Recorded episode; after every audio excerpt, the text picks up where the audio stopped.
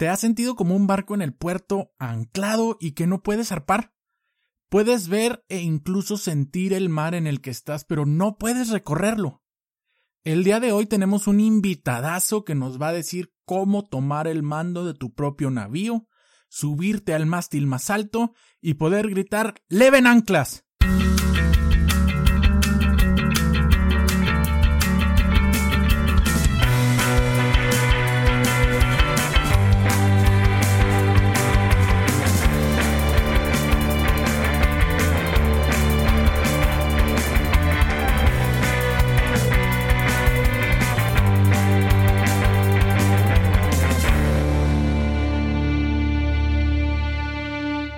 Amigos? Gracias por volver a escucharnos, este, escuchar el episodio número uno eh, o el dos si toman en cuenta el piloto como uno de, de este podcast.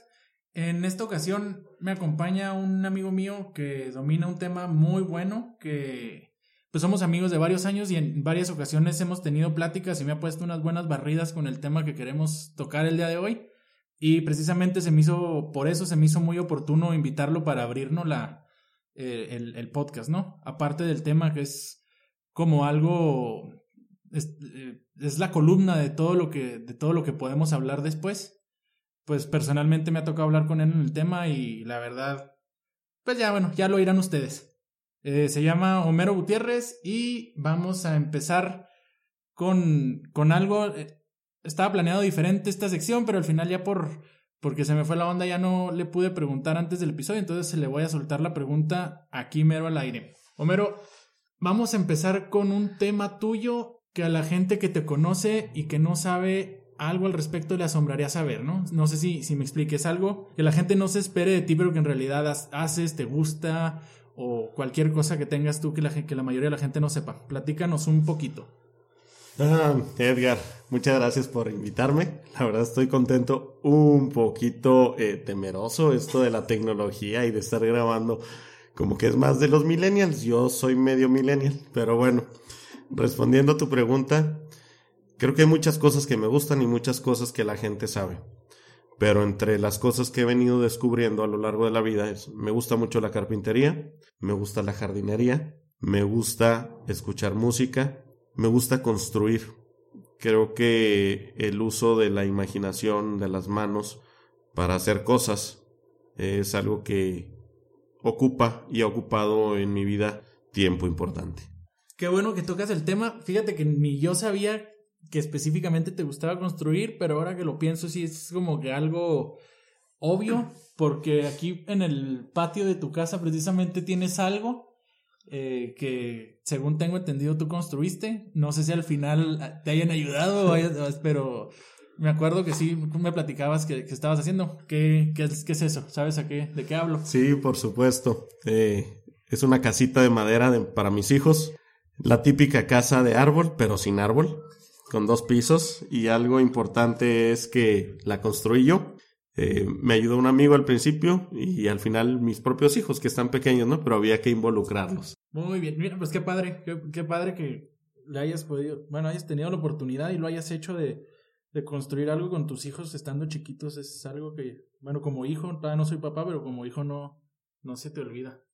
Bueno, bueno, vamos a empezar de lleno ahora sí con el tema que se me hace que no lo hemos dicho, pero es la pregunta típica para abrir, ¿no? ¿Qué es el propósito de vida?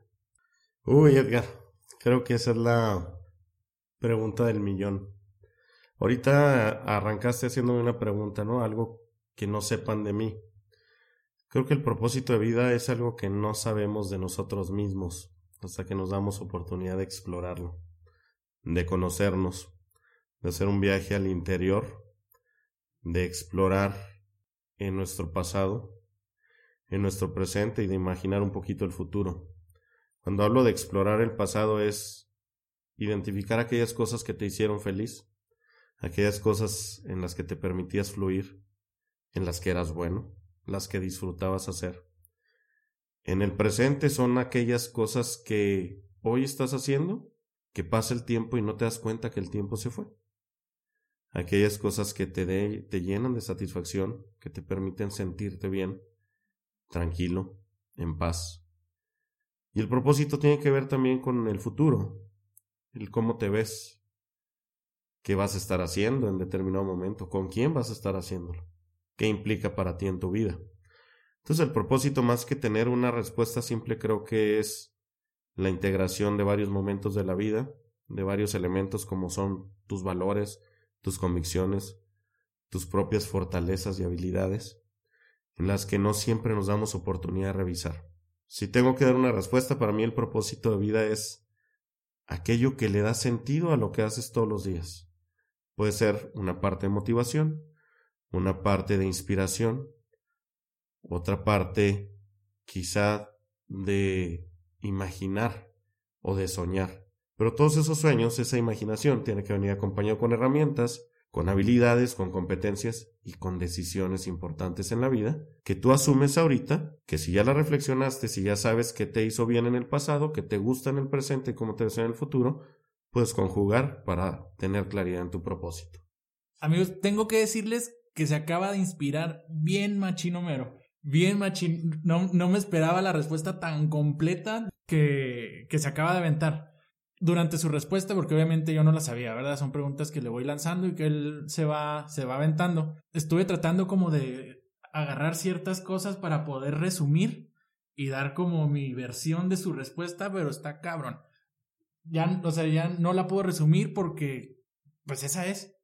Es, es la, es la conjugación de lo que te hizo bien en el pasado, lo que haces ahorita que te gusta y cómo te ves en el futuro y qué más o menos. vamos, a, vamos a resumirla así a palabras llanas para, para que alguien pueda tener así, digamos, una, una definición de dos renglones, ¿no? En una definición de dos renglones, propósito de vida es tu razón de ser, el por qué te levantas cada día. Muy bien, y qué bueno que entramos por ahí para, para que nos digas quién es Homero Gutiérrez y qué relación tienes tú con tu propósito de vida. Ay, pues mira, Homero Gutiérrez es un hombre senial, ni millennial, ni generación X. Tengo 38 años, soy casado, tengo tres hijos que son parte de mi propósito de vida. De hecho, mi propósito de vida es lograr que mi conciencia histórica me permita ser parte de una familia amorosa, sólida y próspera y contribuir a la mejora de mi sociedad en la a través de mi trabajo y el emprendimiento social para mejorar el entorno social, cultural y económico de donde estoy.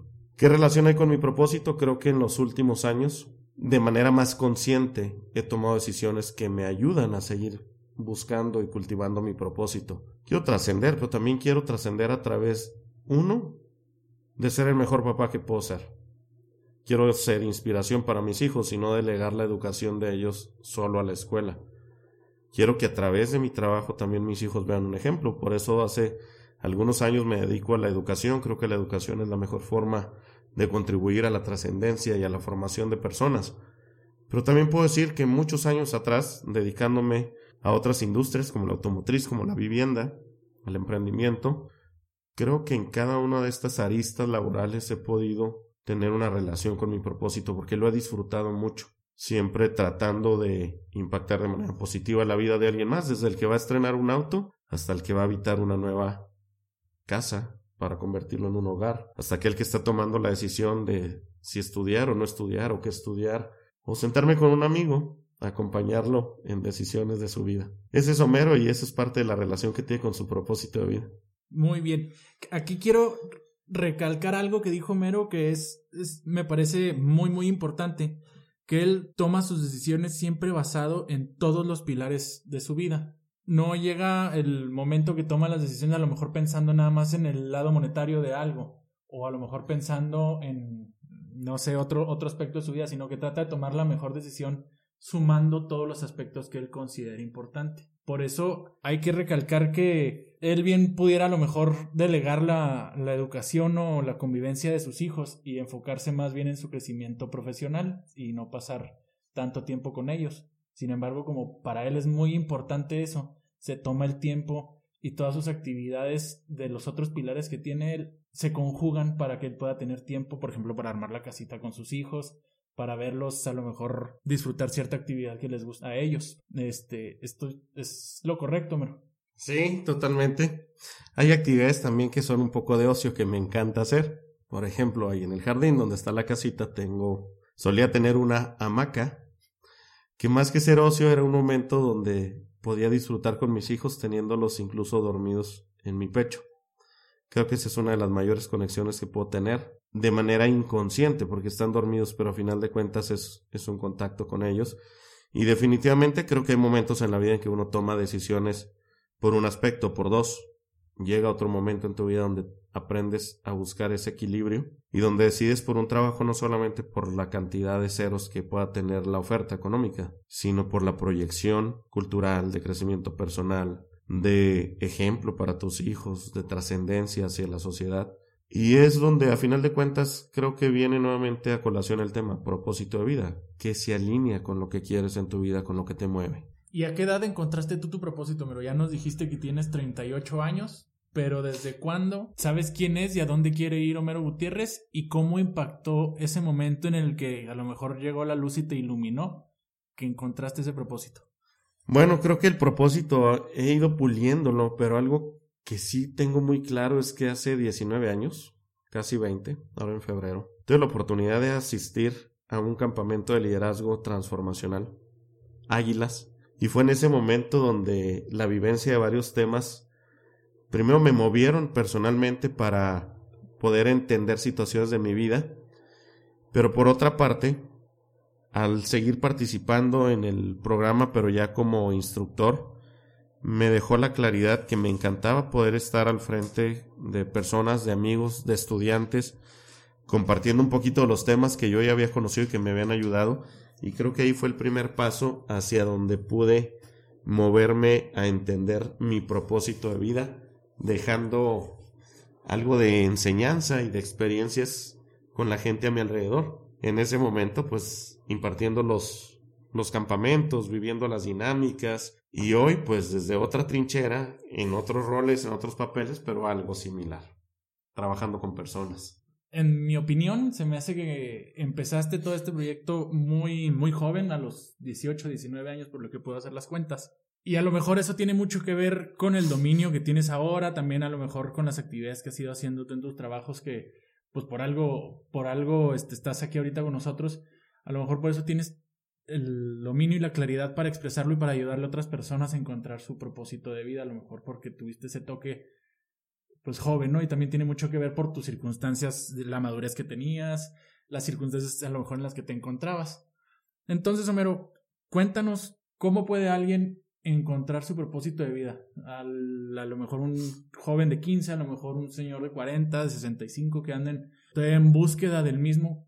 ¿Qué, ¿Qué les recomiendas o qué camino sugieres tú que tomen para buscarlo, para encontrarlo más bien? Eh, ya lo mencioné ahorita, pero creo que una de las prioridades para la búsqueda de un propósito de vida es conocerse uno mismo. Darse el tiempo a veces nos da miedo escucharnos o explorar dentro de nosotros, pero creo que el primer paso es conocerte a ti mismo. Y hay varias herramientas. Ahorita puedo mencionarles una que te ayuda al autoconocimiento, que es el test de fortalezas de carácter. Es un test gratuito. Lo puedes conseguir en internet. Lo googleas, test de fortalezas de carácter. Y dedicándole una hora de tu tiempo te ayuda a identificar cuáles son tus fortalezas como persona. Eso que ya traes como tu huella digital. Cuando la persona empieza a conocerse, también empieza a estar más consciente de sí de lo que le gusta, de lo que no le gusta, de lo que te interesa, de lo que no te interesa, de lo que es importante y le dedicas tiempo a tu vida o de, de tu vida, y lo que no es importante y no le dedicas tiempo.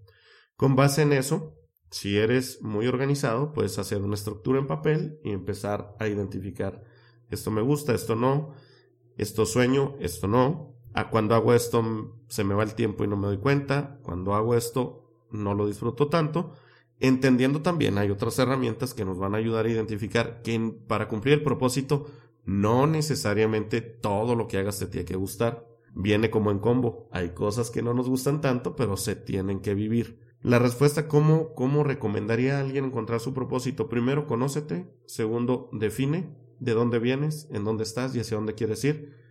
Y más que definir un medio de vida, define la forma de vida que quieres tener. Creo que eso te va a ayudar.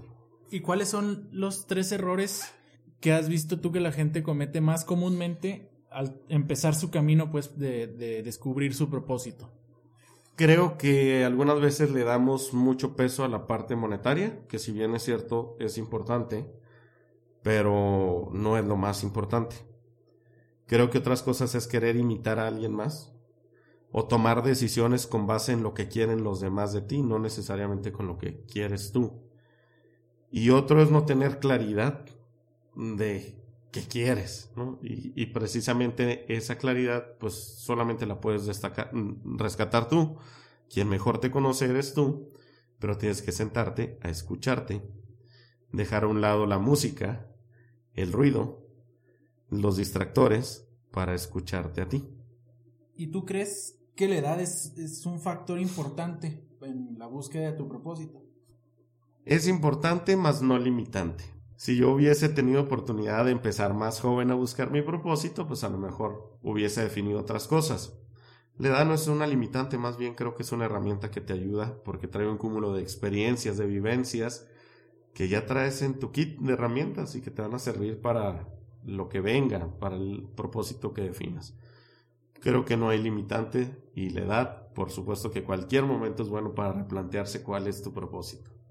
Y ya como última pregunta, ¿no? Para cerrar ya este, este episodio de alguna manera con las generalidades del propósito de vida, ¿qué recomendaciones harías a alguien que está buscando o que está en el proceso de buscar su propósito?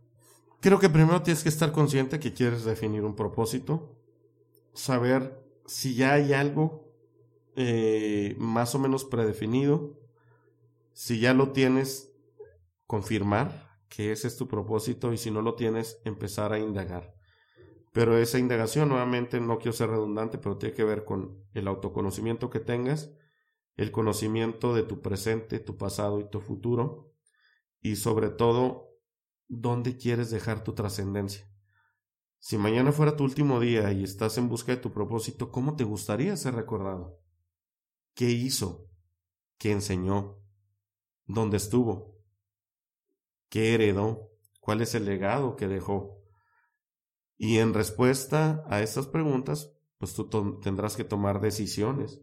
Algunas van a doler, otras se van a disfrutar, pero al final de cuentas te ayudarán a llegar a, tu propósito.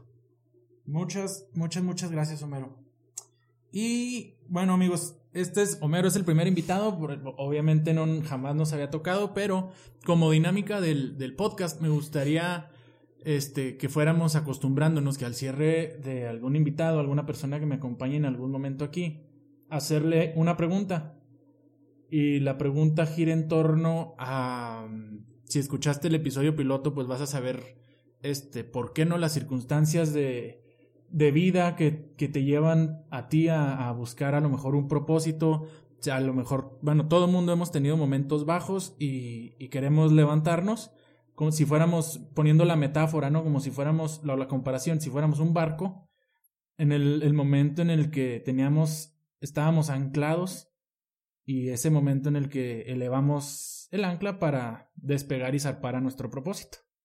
Entonces, Homero, la pregunta que de ahora en adelante le voy a hacer a todos los invitados que como tú me hagan el favor de compartir sus experiencias con el público, es cuál es ese momento en el que has tenido que tú elevar tu ancla.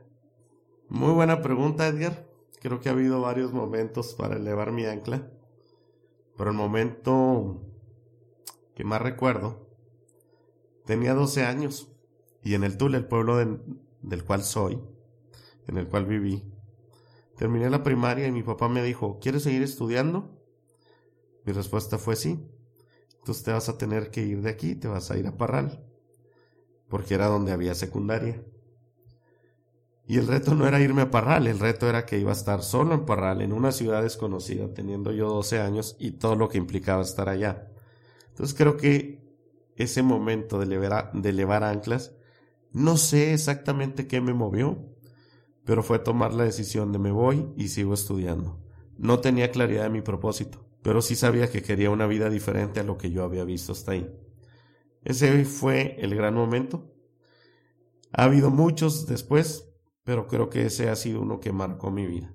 Siempre, siempre obviamente esa historia yo ya me la sabía, y siempre que la escucho hay algo así como que en mí que me da así como, no sé si, bueno, obviamente con dices, ay, güey, mucho respeto, pero así como me cosquilla algo, ¿no? A los, que a los 12 años ella, pues prácticamente empezado su, su vida, ¿no? Es, es algo que se respeta muchísimo. Y obviamente, pues por un episodio no, no, no van a entender, pero pues es mucho camino y yo siempre pongo Homero en el, como en, de un ejemplo, ¿no? De, de las cosas que estaría chingón lograr en la vida, ¿no? Entonces, Homero, te agradezco mucho, mucho, mucho por habernos acompañado, por ser nuestro primer invitado. Ojalá en algún momento podamos volver a tenerte. ¿Cómo te puede contactar la gente que escucha este, este episodio y, y, quiere saber más de su propósito o quisiera que le ayudaras tú directamente? ¿De dónde te sacan, no? ¿Cómo, cómo te pueden mandar un mensaje o cómo, cómo te contactan? Bueno, Edgar, pues muchas gracias. La verdad es que algunas de tus preguntas me hicieron remover eh, recuerdos. No es para nada malo, al contrario, estoy consciente de mi pasado, de mi presente y también creo que un poquito del futuro. Y disfruté mucho estar aquí. Muchas gracias. Si alguien quiere contactarme, mi correo electrónico es homero26 hotmail o me puede buscar en Facebook. Con gusto estaremos en contacto ahí y si hay algo que pueda aportar a tu vida, espero que lo disfrutemos juntos. Y bueno amigos, muchas gracias por escucharnos. Esto ha sido el final del episodio. Le agradezco de nuevo a Homero, nuestro invitado del episodio, por, por compartir eh, sus conocimientos y un poco de su trayectoria con nosotros. Te dejo la página de Facebook del podcast, ya la pude crear, es Leven Anclas Podcast. Recuerden que Leven es L-E-V-E-N. Anclas Podcast. Así estamos en Facebook, en Instagram puedes buscar mi perfil personal, arroba Edgar, G-L-E-Z Edgar, o nos puedes dejar un mensajito por iTunes. Nos puedes dejar también, por favor, tus cinco estrellas si es que te gusta el episodio, si es que te gusta nuestra temática del podcast. Y mándanos cualquier mensajito por si quieres tocar algún tema, si tienes alguna duda que piensas que un servidor o alguno de nuestros invitados te puede ayudar. O para cualquier cosa, hasta para saludarnos. Muchísimas gracias por escuchar nuestro episodio. Nos vemos la próxima semana.